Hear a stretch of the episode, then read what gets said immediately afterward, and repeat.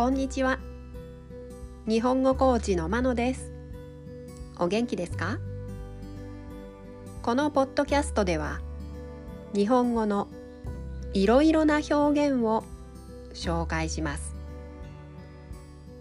このような表現を知っていると相手が言っていることがもっとわかるようになりあなたが言いたいことがもっと言えるようになります。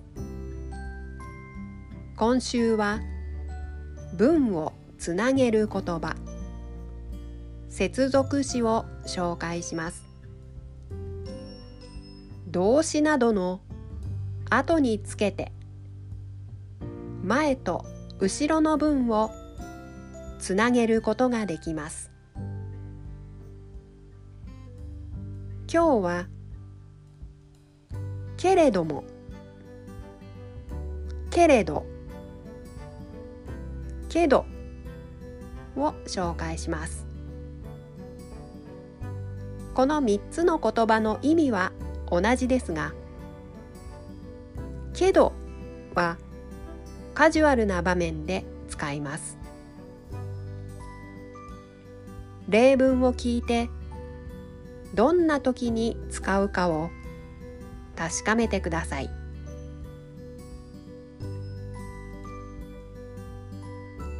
例文1サッカーは好きじゃないけれどもバスケは好きです。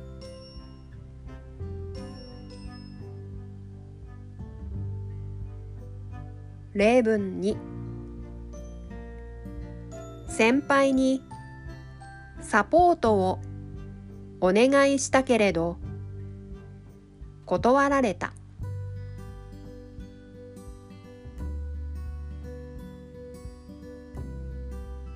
例文3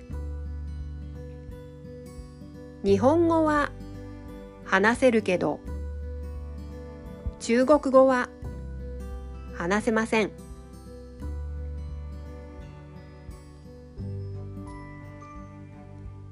例文4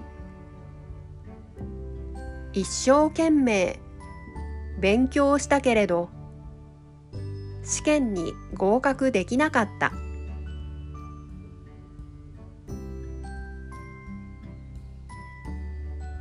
例文5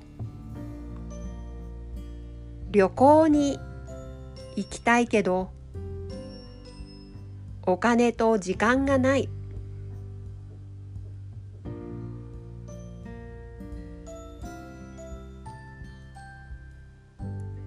いかがでしたか？来週も文をつなげる言葉を紹介します。では今日はこの辺で。さようなら。